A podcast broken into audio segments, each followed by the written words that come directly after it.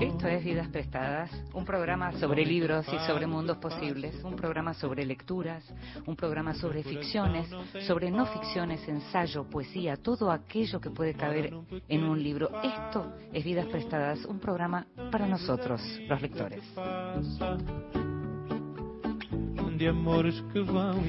Y a nosotros los lectores nos gusta leer, gusta leer a solas, nos gusta leer con alguien al lado, a la mañana, a la tarde, a la noche, en algún ambiente en especial, a veces antes de dormir. Y también nos gusta que nos lean en voz alta. Esta vez le pedimos a la periodista y escritora, escritora Gabriela Borrelli que nos leyera.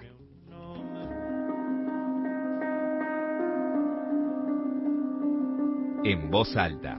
Cuentos breves, poesía, lecturas para compartir.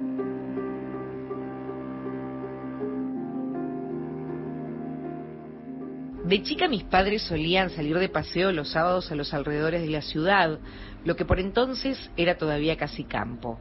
Escobar, por ejemplo, o Pilar. Mi madre llevaba un calentador y una pavita para hacer el té, mi padre compraba unos sándwiches de miga en la confitería de la avenida Maipú y yo preparaba una valijita con los libros que pensaba leer en el picnic mientras mis padres hablaban o peleaban o se quedaban mudos mirando los eucaliptus a la vera del camino. Yo sabía que eran demasiados libros y así me lo hacía ver mi padre. Mirar a tu hermana que solo trajo el Chicken. Pero no lograba convencerme de que con un libro bastaba. Yo pensaba que a lo mejor se descomponía el auto, teníamos que pasar la noche afuera y corría el peligro de quedarme sin lectura.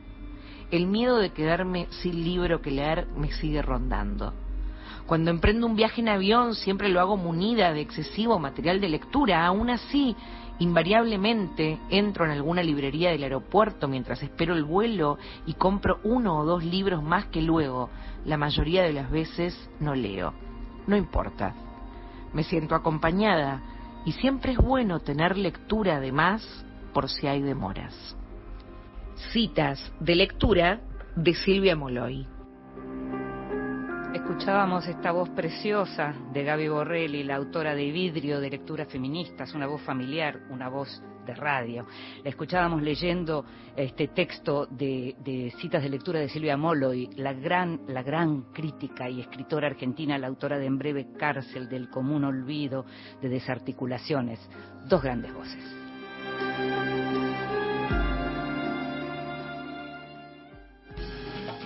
Estás escuchando Vidas Prestadas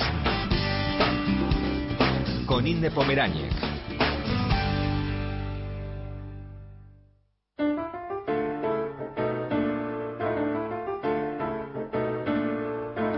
Y estamos llegando ya a un final de un año tan atípico, tan inesperado y tan atípico, que nos hizo pensar tanto y que nos hizo estar tan reflexivos, ¿no? Eh, con esta soledad obligada. Un año difícil, durísimo, un año que nos hizo cambiar montones de cosas, un año en donde este programa que siempre se grababa empezó a hacerse en vivo, si bien la entrevista, que es el, eje, digamos, que estructura el programa, se está siendo grabada. Bueno, de hecho tuvimos incluso al comienzo del año entrevistas que hicimos eh, telefónicas y en vivo. Estamos en este momento en el estudio mayor de la calle Maipú de Radio Nacional. Te confirmamos que el año que viene vamos a volver a estar, todavía no sabemos bien el día, cuando lo sepamos bien te vamos a decir, eh, pero sabes también que nos podés escuchar a partir de mañana eh, en la página de la radio o en alguna de las plataformas de podcast en donde estamos con nuestros libros, nuestras guías de libros y nuestros mundos posibles. Y para ir terminando este año, en este penúltimo programa, lo que decidimos es hacer algo parecido a lo que hicimos el año pasado y es reunirnos con grandes recomendadores, grandes lectores que son a su vez grandes recomendadores, porque sabes que hay maneras de leer que de pronto satisfacen tus propias necesidades, pero hay modos de leer que pueden seducir a, lo, a otros. Y es lo que ocurre con nuestros invitados de hoy, Patricio Zunini y Eugenia Sicabo. Patricio nació en 1974, Eugenia en 1978, los dos en Buenos Aires, y son lectores profesionales hace muchos años que saben cómo comunicar sus lecturas y hacen de la recomendación una breve, una pequeña forma del arte también a su manera. Eh, Patricio viene del mundo de las tecnologías y a partir del blog de Eterna Cadencia que llevó adelante durante mucho tiempo a través de esas entrevistas, de las presentaciones y de las lecturas, construyó un oficio en donde se destaca por su capacidad de análisis. Es un muy buen escucha, además, y es muy bueno escribiendo. Realmente su prosa es de calidad. Es docente y también escribió algunos libros, entre ellos Fowil, una memoria coral y Diario de un argentino deconstruido. A Eugenia la debes conocer más de la televisión, tal vez. Ella viene de la sociología y tiene ese don de algunas personas que es contagiar el entusiasmo, ¿no? A través de algunas frases muy inteligentes y es muy cálida y a la vez contundente. Es docente universitaria y es antóloga del libro Feminismo desde cuándo y hasta cuándo. Y te decía que tal vez la conoces de la televisión porque entre varios programas fue una de las conductoras de Biblióbanos. Este fue un año atípico, te decía, y la idea era entonces repasar un poco lo que fue este año, lo que fueron nuestras lecturas, para tratar de ayudarte con las tuyas. Te invito a que escuches la primera parte de la charla con Patricio Zunini y Eugenia Sicago. Programa atípico este de vidas prestadas, como año atípico tuvimos, y digo que es atípico porque en lugar de conversar con, con una persona, vamos a conversar con dos personas a las que les agradecemos muchísimo que estén ahí. Gracias Patricio, gracias Eugenia por acompañarnos en este, uno de nuestros últimos programas del año. ¿eh? Muchas gracias a vos, La idea un poco de, juntarnos a conversar tiene que ver con este lugar de, lectores que tenemos los tres, de lectores, si se quiere, profesionales, trabajamos con la lectura de los libros, pero también somos lectores como personas que somos. Entonces me gustaba esta idea de que reflexionemos juntos cómo fue este año, es decir, cómo fue este año para nosotros en relación con el resto de los años. Por ejemplo, vos, Eugenia, ¿leíste más o leíste menos? Yo leí, leí distinto. En cantidad creo que leí lo mismo que otros años, pero me di permisos que otros años no me daba. Por ejemplo, leí novelas largas, como este año eh, el programa de televisión que, yo tenía al aire, Biblioma nos estuvo al aire hasta julio, pero era con material grabado pre-pandemia y no había mucha, mucho horizonte, eh, en algún punto me liberó de la agenda de lectura que tenía para, para los programas.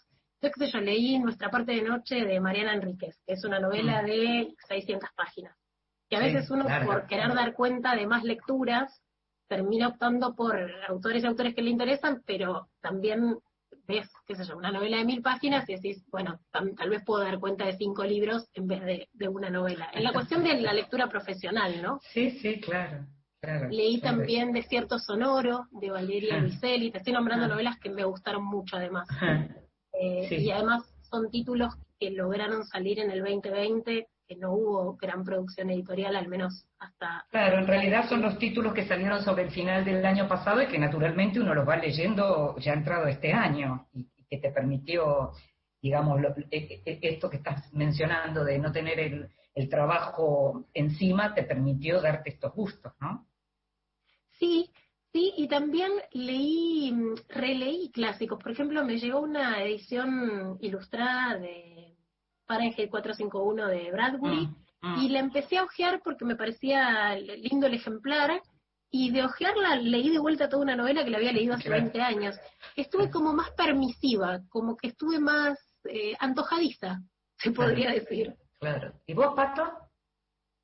A mí me pasa lo mismo, yo creo que leí muchísimo más que otros años, muchísimo más, a pesar de que al comienzo de la cuarentena casi no podía tocar un libro, los primeros 15, 20, tal vez el primer mes, los primeros días no podía, no podía leer, no me podía concentrar, y a partir de ahí leí, pero de una, con un ritmo medio de obseso. Y sí eh, leí clásicos. Eh, este fue el año en el que empecé a pagarme deudas que tenía, por ejemplo, Los Miserables o Cumbres Borrascosas. De, yo justo tengo la suerte y la desgracia de tener una librería enfrente de casa que se llama Suerte Maldita, así que tengo esa justa, esa suerte maldita.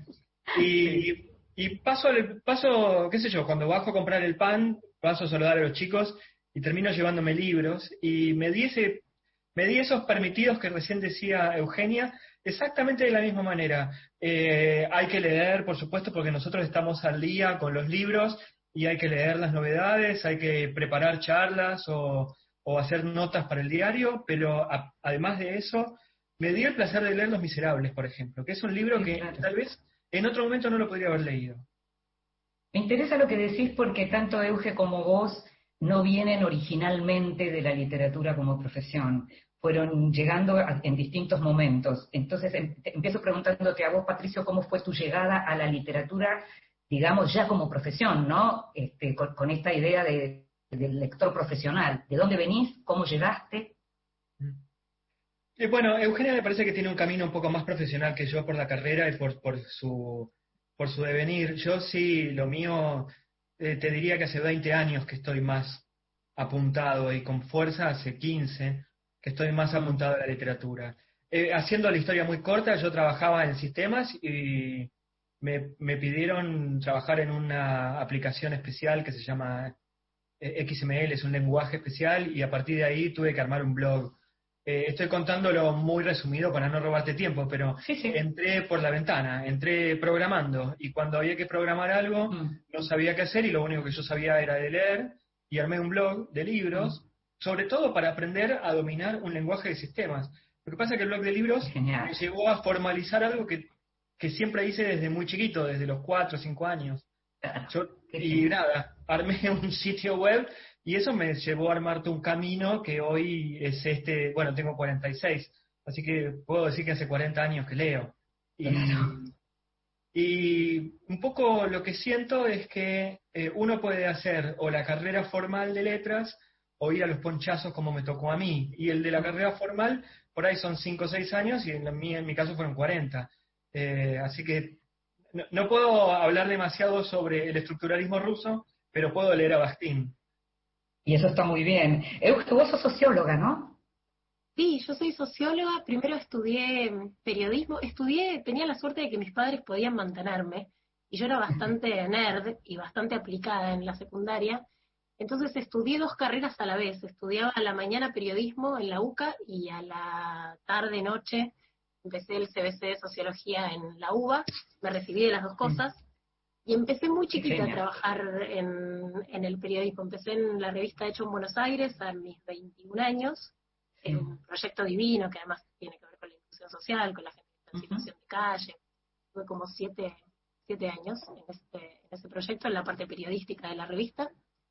Y en 2003 entré a La Mujer de mi Vida. Yo todavía estudiaba sociología o me estaba recibiendo de socióloga, debe haber sido medio en paralelo.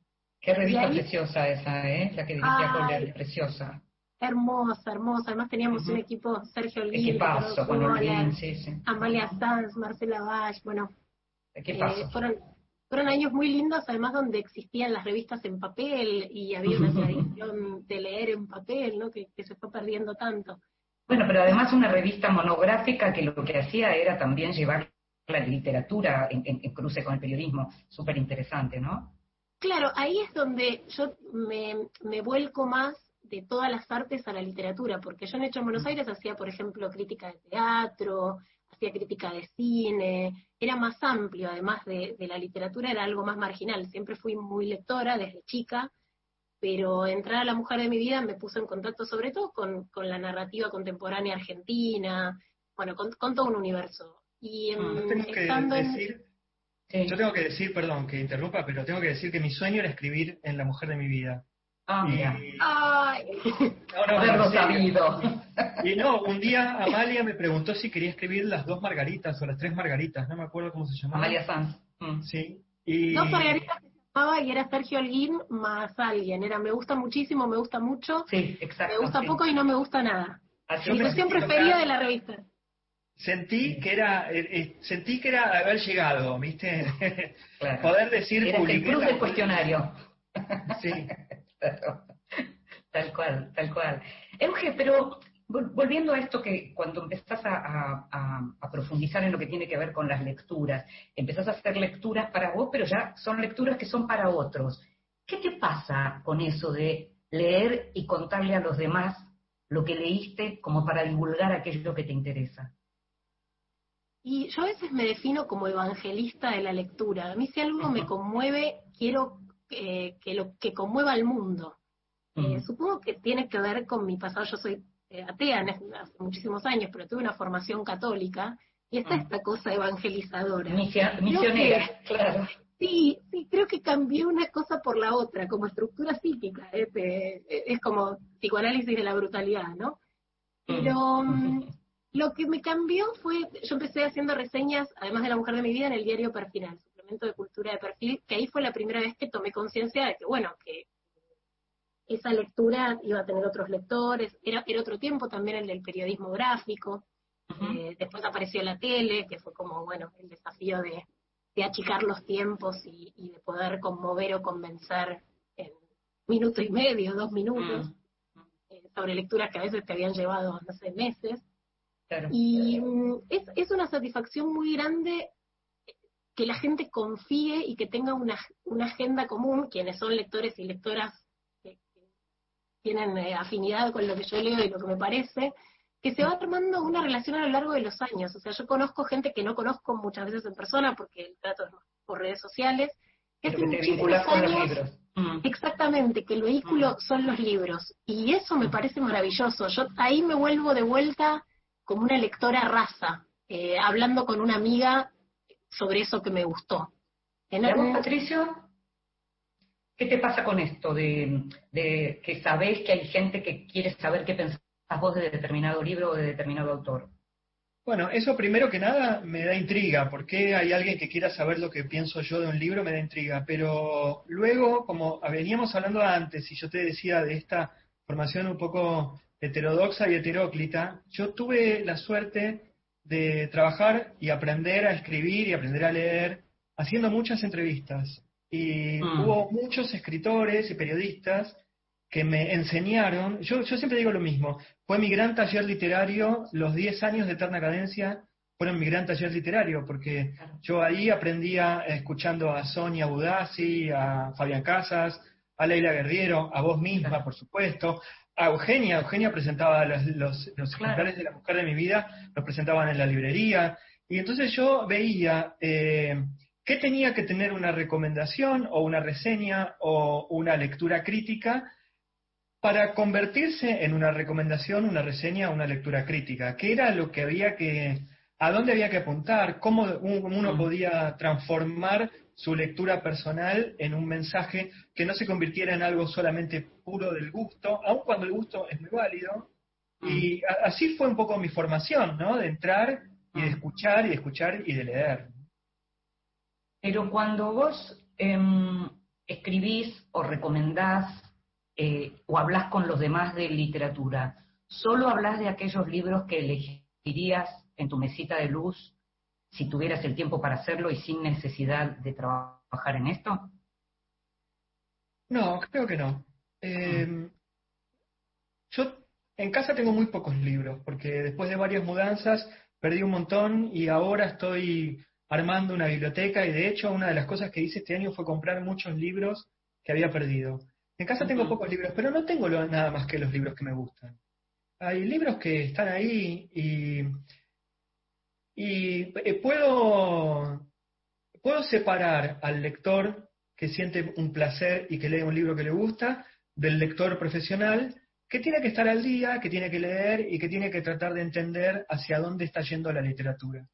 Y, mm. me pasa con mucha frecuencia que me proponen hacer charlas o, talleres o paneles de escritoras que tal vez yo no hubiese leído, porque no, eh, digo, a priori no me interesaban. Y yo tengo la, trato de estar lo más abierto posible. De hecho, me sorprendí mucho para bien de mm. unas, de varias escritoras que no hubiera leído y que leí. Eh, mm. y luego también sé que hay libros que a mí no me gustaron, pero que tienen una idea y que tienen una lógica que por ahí a la generación que viene sí les va a gustar o sí les va, los va a interpelar. Y en eso tengo que estar abierto. Yo no puedo ponerme en el rol pontificando, para decir una palabra que a Eugenia le gustaría. Y Eugenia, ¿vos cómo te llevas con esa idea del, prejuicio que uno tiene en relación a lo que son las lecturas de siempre, el gusto de uno de siempre, y de pronto estar trabajando en algo que tiene que contemplar una gran, una audiencia mayor, digamos, que aquellos con el que uno comulga y tiene la misma enciclopedia? Es que mm, Yo soy una abandonadora serial de libros. Últimamente, como estoy yendo como por la positiva, o sea, doy cuenta de los libros que me gustaron. Mm. Y tengo más o menos una regla tácita que si a la página 40 hay algo que no resulta, que no me resulta, y no tengo que dar cuenta de eso profesionalmente, lo abandono sin ninguna culpa porque tengo un montonazo de pendientes. Mm. Entonces al final de lo que termino dando cuenta y lo que termino recomendando es de lo que yo estoy realmente convencida. Eh, mm. Hay algunas excepciones en donde llego al final, eso me pasó hace poquito con una novela de Muriel Spark, que, yo no había leído nada de ella y la tenía pendiente y arranqué por lo último que publicó La Bestia Equilátera, que se llama La Baeza de Crow.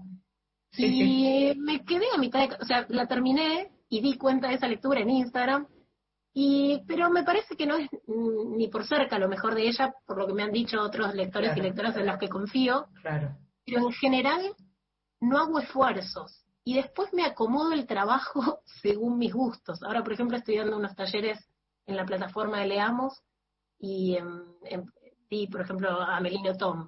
Y di Estupor y Temblores, que es una novela que a mí me encanta y como una suerte de saga que tiene la nostalgia feliz, pero al, eh, pensaba hablar de esos dos libros y en el transcurso del taller, que es un mes, Amelino Tom tiene novelitas muy cortas, de 100, 150 páginas, terminé leyendo seis novelas de No Tom. Y de repente tuve una inmersión en el mundo Amelino Tom que no lo hubiera tenido, pero que es un mimo para mí también, al mismo tiempo que es trabajo. O sea, pocas veces tengo que trabajar de leer cosas que no me gustan. O sea, eh, es una afortunada, ¿va? sí, sí, porque salvo en algunas presentaciones de libros, en donde, bueno, uno se compromete con la editorial y entonces presentas un libro que quizás no te, no te termina de cerrar del todo, la verdad que en el resto de mi agenda de lectura es totalmente arbitraria y es por voy a poner voy a poner una foto tuya acá donde trabajo Eugenia para ver si de si, consigo tener esa misma suerte. Los invito a que escuchemos un poquito de música y en la segunda parte de la charla vamos a conversar un poco acerca de cómo vieron ustedes este año tan atípico y la industria editorial argentina que tuvo que ser una industria que se contactó con los lectores online. La seguimos enseguida.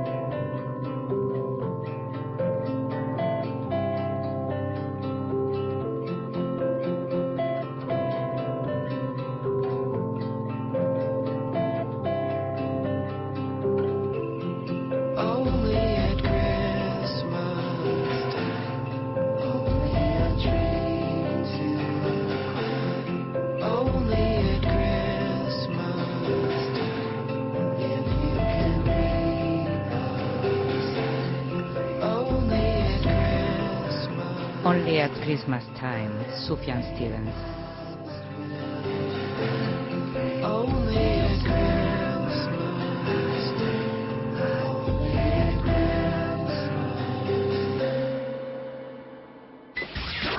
Próximo programa, Grabaciones Encontradas con Tom Lupo.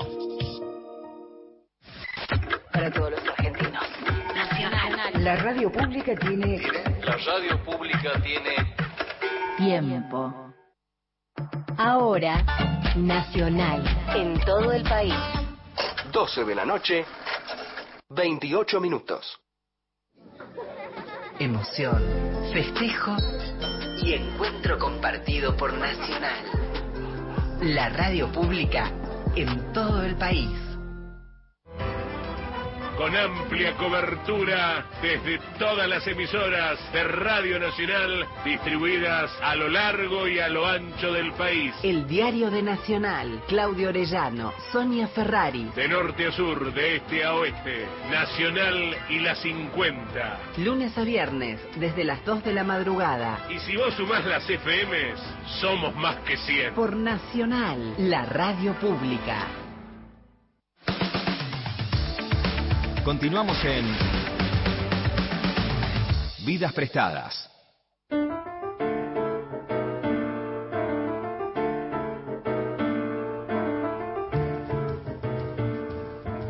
Y seguimos en Vidas Prestadas, este programa sobre libros y sobre mundos posibles, este programa que también, como todos nosotros, como todos los humanos en este planeta Tierra, pasamos un año tan especial, un año en donde nos tuvimos que acostumbrar a, nuevas conductas, a nuevas formas de los eventos, y estamos conversando con Patricio Zunini y con Eugenia Sicabo, y te quería preguntar, Patricio, ¿cómo viviste vos, que particularmente estuviste trabajando mucho online, esta idea de los eventos online, presentaciones online, conversaciones online, debates online sobre la literatura?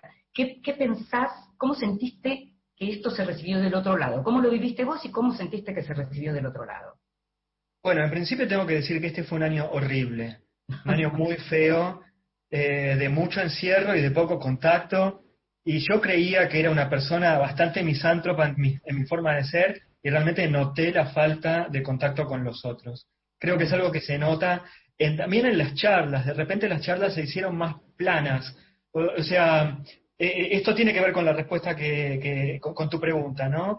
Eh, cuando uno está en presencial y está rodeado de gente, uno sabe porque habla, porque se mueve, por su, por su lenguaje corporal, que hay mucho relieve en una, en una respuesta. Y aquí, a distancia, las cosas se hicieron más lineales. Y en lo lineal, sobre todo en una, una acción intelectual, habla de poca profundidad. Entonces yo siento que por un lado eh, hubo eso. Por otro lado, hubo un desfase enorme, enorme en lo que tiene que ver la generación de contenidos este, hacia, hacia, hacia el público masivo y hacia el público personal.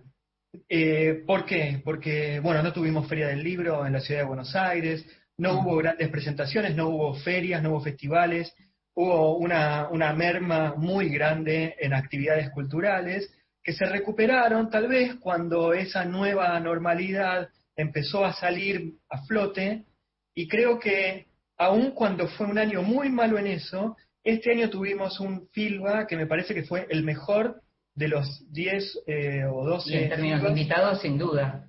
En términos de invitados, pero también en términos de contenido. Si vos pensás. bueno, pero tiene que ver también. la mm. charla que Eugenia tiene eh, en, el festival eh, con Siri Husband. Es perfecta. Y la que tiene Tamara Tenenbaum. Eh, con Vivian Gornick. Con Vivian Gornick. Estamos de acuerdo, sí. Coincido, coincido por completo. Pero ahí tiene que ver con, el, con la accesibilidad y ahí le quería justamente preguntar a Euge, porque una de las cosas que dice, sobre todo la gente que vive en las provincias o que vive en otros países, es que han tenido por primera vez la posibilidad de acceder a eventos que de otro modo nunca pueden hacerlo. Entonces, en este caso estamos hablando de encuentros como el de Euge con Siri Husbert, que es una autora que se lee mucho en Argentina, o lo de Tamara con Vivian Gorni, que es una autora que empezó a leerse mucho, y que cómo, cómo hacemos para terminar con esa linealidad que dice Patricio, pero al mismo tiempo seguir con esta posibilidad de, accesibilidad. ¿Te imaginas un modelo híbrido para cuando salgamos de esto, Euge? Es que yo lo escuchaba Patricio pensaba que mm, en mi caso no, no, noté esa, esa falta de profundidad. Mm. Eh, de hecho, yo estuve dando clases por primera vez online. Yo soy profesora en la UBA y en un UNTREF y estuve, estuvimos manteniendo los, los dos cuatrimestres online. Y si bien falta esa, esa apoyatura del lenguaje corporal, eh, bueno, y hay un feedback que se pierde, claro, la, la comunicación no es solo palabra, también hay, mm, había una necesidad de comunicación, de suplir la falta de contacto. Entonces, me parece que hicimos un esfuerzo por, por dotarlo de, de mayor sentido a esos encuentros virtuales.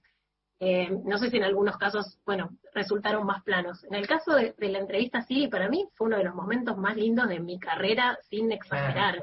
Claro, claro. y después me dio mucha, mm, mucho orgullo en realidad eh, que, que algo haya salido bien y que lo pueda ver tanta gente, porque puede que la misma charla sale igual de bien, habla muchísimo de la generosidad de una personalidad de la literatura como Siri Hubert, que se puso a hablar conmigo como si fuera una amiga de una par, digo, habla de, la generosidad de los grandes también.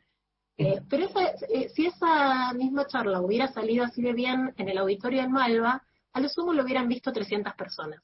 Y esa charla la vieron 10.000 personas.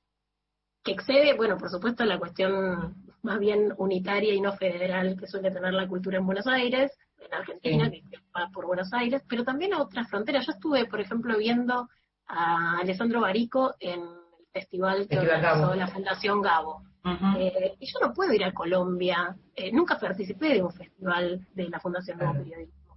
Entonces, e, eso me parece que abrió, que abre posibilidades. También el acceso, el acceso de, estas personalidades eh, a nivel mundial, no es lo mismo tener que viajar a Argentina, que es el último país de Sudamérica. Otra cosa que les quería preguntar, que me gustaría hablar, porque por lo menos yo este año pude realmente leer mucho y, evaluar mucho lo que tiene que ver con las editoriales más chicas en la Argentina, que están haciendo un trabajo por momentos increíble en términos de calidad. Estamos recuperando una tradición de traducción en la Argentina, que me parece súper importante, y de selección de autores que de otro modo tal vez no nos llegarían. Me gustaría saber si pudieron leer y estuvieron viendo estas ediciones de editoriales más pequeñas en Argentina. Eh, Pato, te pregunto a vos primero. Bueno, creo que, bueno, siempre sucede, ¿no? Que las editoriales pequeñas son las que apuestan a una identidad más interesante, a una producción más interesante, y son las que, las que mantienen un poco vivos. Nosotros siempre pensamos que las grandes son las que mueven al mercado, pero en realidad son las pequeñas las que apuestan a ese, a ese mercado a un nivel muy bajo y que después tal vez las grandes se quedan con los autores que más movieron, ¿no? Hacen esos movimientos que son lógicos y son esperables para todos.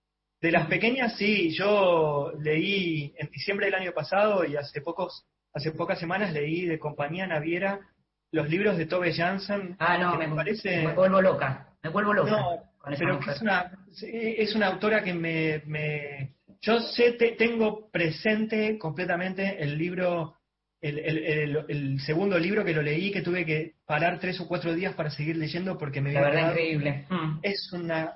No, es el gran título, ¿viste? Parece que no es el título original, pero es un libro que te deja tan en un estado de. ¿Cómo se llama, Pato, de vuelta? La verdad, increíble. Fiordo es otra editorial que apuesta a traducciones y que trabaja súper bien. Este año sacó Azul de la Distancia, un ensayito muy lindo también eh, tienen una...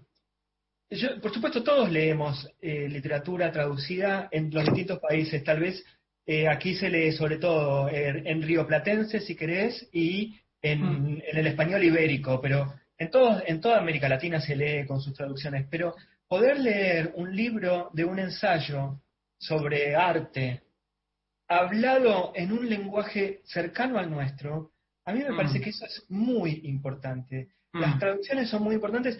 Los libros, Eugenia hablaba de, Mariana Enríquez, yo creo que hoy Mariana Enríquez está, está eh, puesta en un lugar de, de, validación que casi que Mariana Enríquez lo que escribe, aun cuando escribió, por ejemplo, una pequeña columnita sobre Maradona, eso mismo, ya es como que ella está, es, como, viste, todo lo que toca es oro. Yo diría que más que una pequeña columnita, eh, fue una de las grandes notas sobre Maradona, la de Mariana. Lo que quiero decir es que es pequeña en sentido de cantidad. Cualquier cosa que está haciendo está en un nivel altísimo. Sí, Mariana está en un nivel altísimo, eso es lo que estás diciendo y en eso imagino que coincidimos. Eh, ¿Vos, Euge, estuviste leyendo cosas también así, libros de, las editoriales más pequeñas como para, para recomendar? Sí, porque estuve leyendo y creo que es el año que más poesía leí. Ah, eh, de repente me dio por la poesía, que es un género, y esto sí se lo debo a la pandemia y a, la cuarentena, de repente sentí que ahí había un refugio, y leí varios títulos de Santos Locos Poesía, eh, que es una editorial chiquita, que, publica autores contemporáneos argentinos. Me gustó mucho un librito que se llama Cuando todo refugio se vuelva hostil, de Tamara Grosso. Mm. También de la misma editorial, eh, Acaricio Perros, de Consuelo Iturraspe.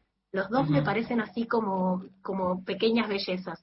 Después leí de también El Caracol, una muy buena traducción eh, respecto a esto que estaban hablando, de La primavera llegó en un carro tirado por caballos, de Richie Yokomitsu, que es un autor japonés, amigo de Kawabata, del cual yo no tenía ni idea. Ni idea, claro. Pero ni idea, y, me pareció maravillosa. Em, leí también, que me enamoré de, Susana Tenon, de la poesía completa de Susana Tenon, Que, la conocí por ese poema tan, tan conocido en las marchas eh, por la despenalización del aborto y el del ni una menos, eh, por qué grita esa mujer, que, se hizo bastante popular, pero toda su poesía, esa la publicó Corregidor, en, un tomo grandote que se llama La mirada imposible. Eh, sí, de poesía leí mucho, también leí Carnívora, de ediciones EDAB se llama, de Fernanda García Lao, una, una autora que me gusta mucho sus, novelas, eh, pero en formato poesía no la había leído. ¿Qué más? Queja, Queja, una editorial muy chiquitita mm. que tiene un libro de María Victoria Mazaro, Nadie quiso subirse al auto con nosotras, así como muy crudo de la relación madre-hija también eh, en poesía. Así que la mayor parte de las cosas que leí de editoriales chicas fueron en ese género y me parece que hay un muy buen alto, o sea, hay un alto nivel eh, de la poesía mm. de autoras, sobre todo porque la mayoría son chicas eh, que andan por sus 30, 30 y pico, me parece que hay, hay una sensibilidad eh, común que se está manifestando en la poesía y que al menos a mí me, me ayudó a sobrellevar estos, estos meses tan extraños. A mí este año me pasó que, por ejemplo, bueno, por primera vez se editó, se hizo una edición local de un libro de Eduardo Halfon, que es un autor que me gusta mucho, sacó Biblioteca Bizarra, y después siguiendo con la idea de, las traducciones, uno de los libros del año para mí, porque fue como un descubrimiento y me parece una novela maravillosa, fue Tiempo sin lluvia, el de Sinan Jones, que publicó Chai con traducción de Esther Cross. Realmente no es lo mismo cuando uno lee una traducción afín que cuando uno tiene que surfear una traducción, ¿no? Mira, me pasó con un libro eh, que lo había publicado la serie negra, esa que dirigía Piglia, ¿Acaso no matan a los caballos? De ah, Y ese, ese libro lo publicó con una traducción al río platense, no tampuán, y es otra novela, es maravilloso de, volver a leerla. O sea, eso que decís de esa tradición de, de recuperar nuestra voz, nuestro tono, y nosotros estamos acostumbrados a hacer muchos esfuerzos, o sea, con la tradición de anagrama de que, creemos que Bukowski dice gilipollas y hostia tío. Claro, para mí eh, Bukowski nació en Galicia. Eh, y sí, pero e, es que hemos hecho tanto esfuerzo en, relación a eso, que estamos entrenados como lectores, pero te das cuenta del esfuerzo que haces cuando llegas a estas nuevas traducciones eh, que te son afines, ¿sí? Pensá en Graham Greene, yo siempre lo digo porque me parece que es como el, paradigma de la, tradición. Graham Greene escribió El cónsul honorario estando en la casa de Victorio Campo en Mar del Plata. El personaje es un personaje paraguayo que toma en la traducción hierba mate. no, no, no, claro, no, me vuelvo loca, no. Sí, sí. Patricio, ya que estás, si tuvieras que decir cuál fue para vos el libro del año. Bueno, eh, creo que el de Mariana Enríquez, eh, Nuestra parte de noche, es un gran, gran libro. Mm. Me parece que eh, acaba de ganar un premio y es muy importante. Eh, el de Camila Sosa, eh, me parece, no sé si es de este año o del año pasado. Son del año pasado, pero, pero para Camila este año fue como una de las grandes autoras para todo, así que... Este año Silva eh, no, no, no, no, salió ese libro elegido como el libro del año. yo no leí el que ganó, pero creo que si, si hice esfuerzo este año para que hubiera un premio, era para el premio de Camila Sosa Villada, por lejos, porque es un libro es un libro muy, muy lindo, muy lindo. Los cinco libros que quedaron en Filba eran buenísimos, los cinco eran muy buenos. Yo creo que lo que tiene Camila por delante es la dificultad de escribir un libro en el que no vuelva a escribir las malas, porque es Mm. un libro tan bueno y tan, eh, tan importante para una época, para un momento, que el, el libro que viene, yo creo que ahí vamos a saber realmente si estamos delante de una escritora de esa magnitud que nos, que nos hizo ver con las malas, o si estamos con una buena escritora, lo cual no es poco, ¿no? Pero creo que el próximo libro de Camila se juega parte de su futuro. Euge, ¿tu libro? Y yo agarrándome de la palabra futuro, son los dos de 2019 en realidad, de finales de 2019. Eh, uno es extranjero, que es Recuerdos del Futuro de Siri Husbeth. Me pareció una novela monumental. Mm. Eh, una novela de ideas, esas que te hacen subrayar y repensar. Debe haber pocas lecturas que yo interrumpí tanto con, con, con mi rumiar interno, o sea, recordando y divagando a la par que avanzaba con la lectura.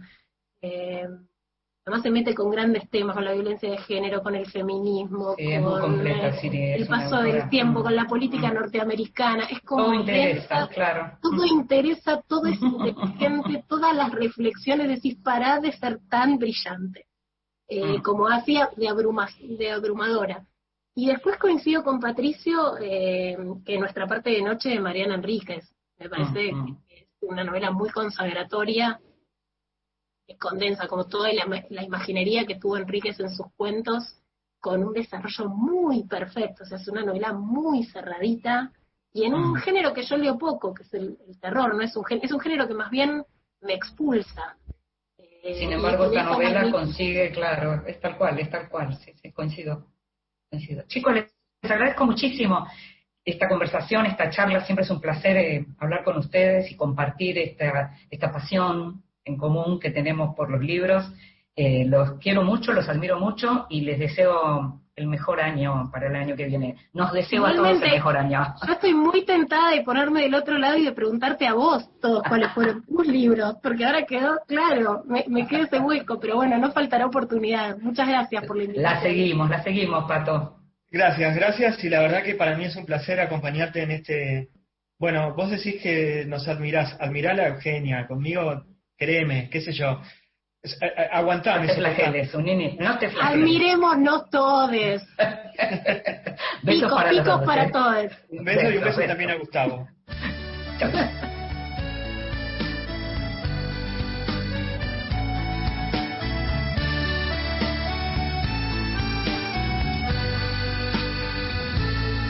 porque no supiste entender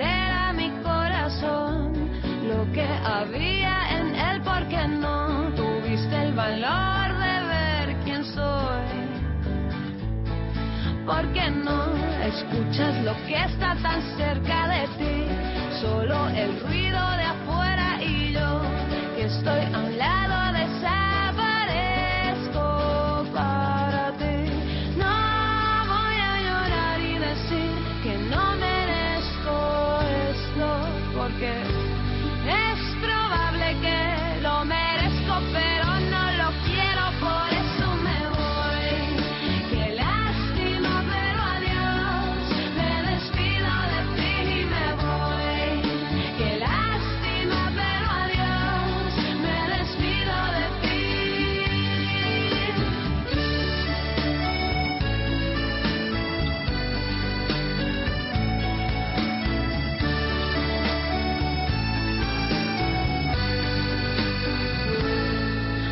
que me espera algo mejor, alguien que sepa darme amor, de ese que endulza la sal y hace que salga el sol. Yo que pensé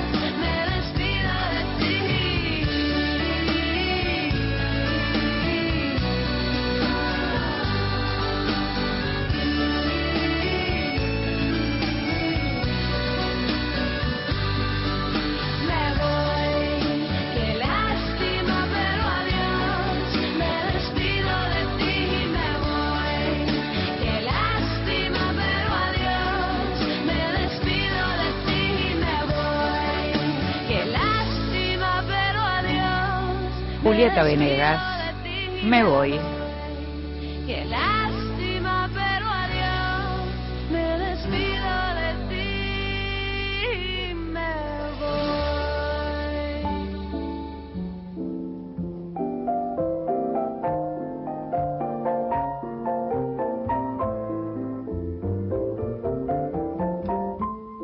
Mesita de Luz. Grandes lectores nos cuentan qué están leyendo. Buenas noches, soy Pablo Llanera y quiero decir primero que entiendo la mesa de luz de una manera un poco general, como simple superficie de apoyo. Lo digo antes de decir cualquier otra cosa porque nunca tuve el hábito de leer en la cama. Pero aún sin cama esa superficie existe eh, y me pasa como a muchos para quienes escribir y leer son acciones que resulta bastante difícil sepa- separar será una deformación profesional, pero diría que leo para escribir y escribo para darme el pretexto de leer. Para un capítulo de un ensayo que todavía está escribiéndose, o que mejor dicho que todavía tengo que escribir, están ahí en esa superficie los dos tomos de la Biblioteca de la Pleiad de los diarios de Paul Claudel. Claudel fue, me atrevería a decir, el mayor poeta francés del siglo XX, y la lectura ordenada de las miles de páginas de los diarios, a diferencia de la lectura salteada, eh, depara el efecto de una autobiografía sin disimulos y además un ejercicio continuo de crítica de sus contemporáneos, una crítica no siempre muy benigna.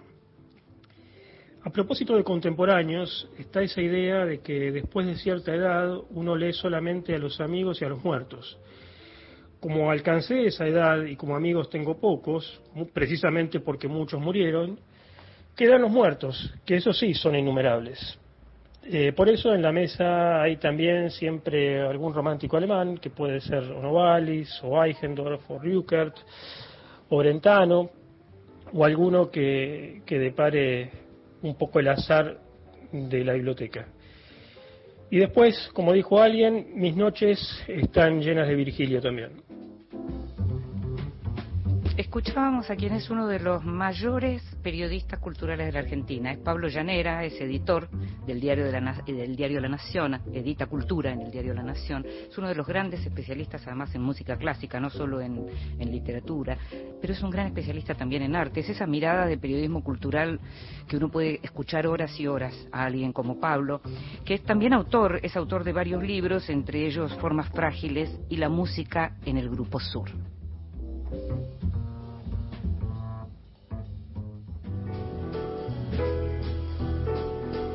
Libros que sí, títulos nuevos y no tan nuevos que son imperdibles. Y hoy, en este penúltimo programa de Vidas Prestadas de este año, de la edición 2020, este año que tantas veces, eh, tantas veces escribimos 2020 este año para creérnoslo, ¿no? Un año tan increíble en muchos sentidos. Hoy tenemos un poquito más de tiempo para hablar y tengo, voy a hablarles de por lo menos cuatro libros, eh, cuatro libros que me gustaron mucho, que me interesan mucho y que recomiendo mucho. Uno de ellos se llama eh, a lo lejos. En- eh, se escribió en, en inglés como In the Distance, lo escribió un argentino, Hernán Díaz, un argentino que vive en Nueva York, que es editor de una revista académica en Nueva York. Es un libro que fue traducido al castellano, lo publicó la editorial Impedimenta, y es una novela muy particular, porque al mismo tiempo que es una novela de aventuras, es también una novela de iniciación, es también una novela histórica, es también una novela filosófica. Todo esto está en A lo lejos, que cuenta la historia de Hakan, un, un chico sueco que mm, eh, sale de un pueblo sueco junto con su hermano para ir con destino a Nueva York. En el camino se pierde, se toma un barco equivocado, termina en el sur, luego viaja, pero aparece por San Francisco. Y toda la novela es justamente esa especie de road movie eh, sobre sus pies y a veces sobre el caballo, en donde quiere ir desde el oeste hasta el este para buscar a su hermano. Y en el camino, en esas estaciones, se va encontrando, estamos hablando de mediados del siglo XIX, se va encontrando con el desierto, se va encontrando con los animales que hay por entonces, que por entonces todavía no están los cowboys, no hay vacas, pero sí hay ya mafias y hay violencia, mucha violencia, pero es también el momento de la explosión del naturalismo y de cierta cosa más científica, y hay también momentos en donde como es un chico que empieza a crecer y se convierte en un gigante y en un determinado momento termina cometiendo un, delito muy grande que lo, avergüenza incluso, tiene que esconderse porque lo persiguen. Y en esa persecución y en ese esconderse termina eh, completamente reflexivo y es ahí en donde aparece esto que te decía como de novela filosófica, esta, esta mezcla de novela de aventuras, digamos, con Toró, por decirlo de algún modo, y que está escrito maravillosamente. Realmente la, la, prosa, el modo en que se cuenta, el modo en que se, en que se presentan las cosas, la, la acción por un lado y por otro lado la descripción es realmente fabulosa. Se llama A lo lejos, es uno de los grandes libros del año, lo publicó Impedimenta y el nombre del autor es Hernán Díaz.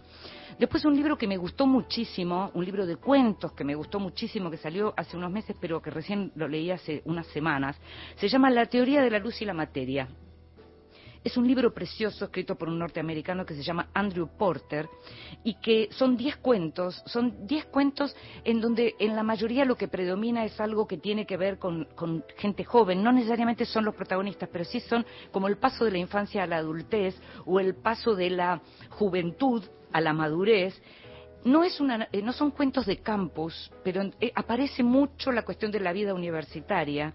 Aparecen cuentos en donde, donde lo que hay también son duelos como de familias perdidas, eh, desde cuentos en donde hay padres separados con un padre que cada tanto vuelve a la casa y una madre que, bueno, que lo recibe pero que ya está en otra cosa, o un hijo que ve cómo su madre se enamora de otra mujer, o un muchacho que recuerda cómo murió su mejor amigo aparecen, digamos, montones de, cosas eh, que tienen que ver mucho como con la propia reflexión sobre la vida que uno de pronto hace, eh, en donde aparece el, mundo de los suburbios en Estados Unidos, está súper bien escrita, los cuentos son como el cuento norteamericano en su máximo esplendor, la teoría de la luz y la materia, diez relatos, te digo que sinceramente el libro tiene como una, una, unidad en el modo en que está escrito y en la temática que lo, que los reúne, esta cosa familiar y de familia frustrada también. Eh, lo publicó China Editora y es un gran libro y con algo que mencionábamos recién con Eugenia y con Patricio, con una traducción hecha local, una traducción local que realmente te hace sentir el libro mucho más cerca. La traductora es Caterina Agostiza, que es además la editora de China Editora. Otro libro que me encantó, que salió también hace también este año y que me gustó muchísimo es el libro de un israelí que se llama Ishai Sarid, es una novela que se llama El monstruo de la memoria. La traducción es de Ana María Bejarano, la publicó Sigilo y es la novela que cuenta el, el argumento es el protagonista es un historiador joven que se dedica a ser guía en Auschwitz. Y a partir de eso, mientras escribe además su doctorado sobre lo que fueron los campos de exterminio nazis, empieza toda una reflexión, porque a él le toca de pronto acompañar a los chicos jóvenes, sobre todo a los chicos israelíes que llegan a Polonia a ver a los, campos nazis que estaban en Polonia y que en realidad tienen tanta distancia con esa historia y hay como una memoria congelada que no se discute nada. Y entonces lo que aparece con este protagonista es que empieza como a obsesionarse y a volverse como cada vez más loco, viendo por un lado ese desdén, si se quiere, y por otro lado, cómo algunos hacen de eso una especie de, ¿cómo lo llamaríamos? Digamos, tours del horror, y especulan hasta comercialmente con eso. El monstruo de la memoria es un gran libro, un gran libro. El autor es Ishai Sarid, que es un abogado y periodista israelí.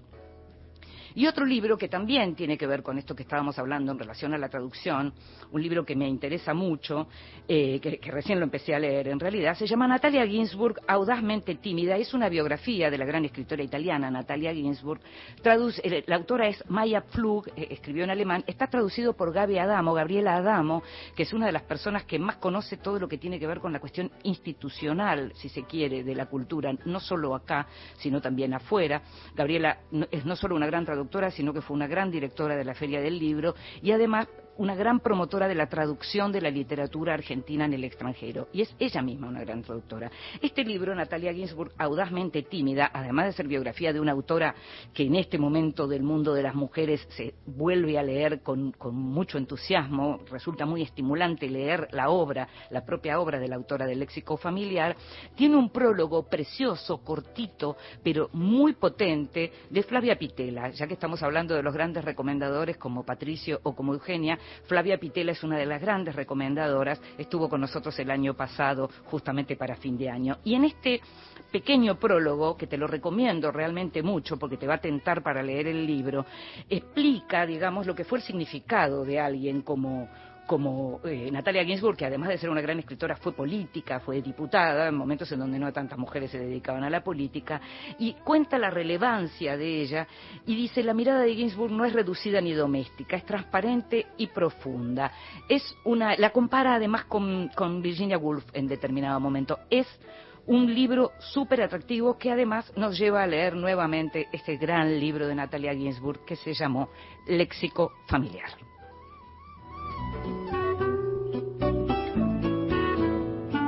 Y ya nos estamos yendo, nos queda un solo programa en este 2020 que será la próxima semana. La operación técnica estuvo Víctor Pugliese, en la producción consiguiendo todo y mucho más y cada vez más Gustavo Kogan. Me llamo Inde Pomeraniec, nos estamos escuchando. Chao.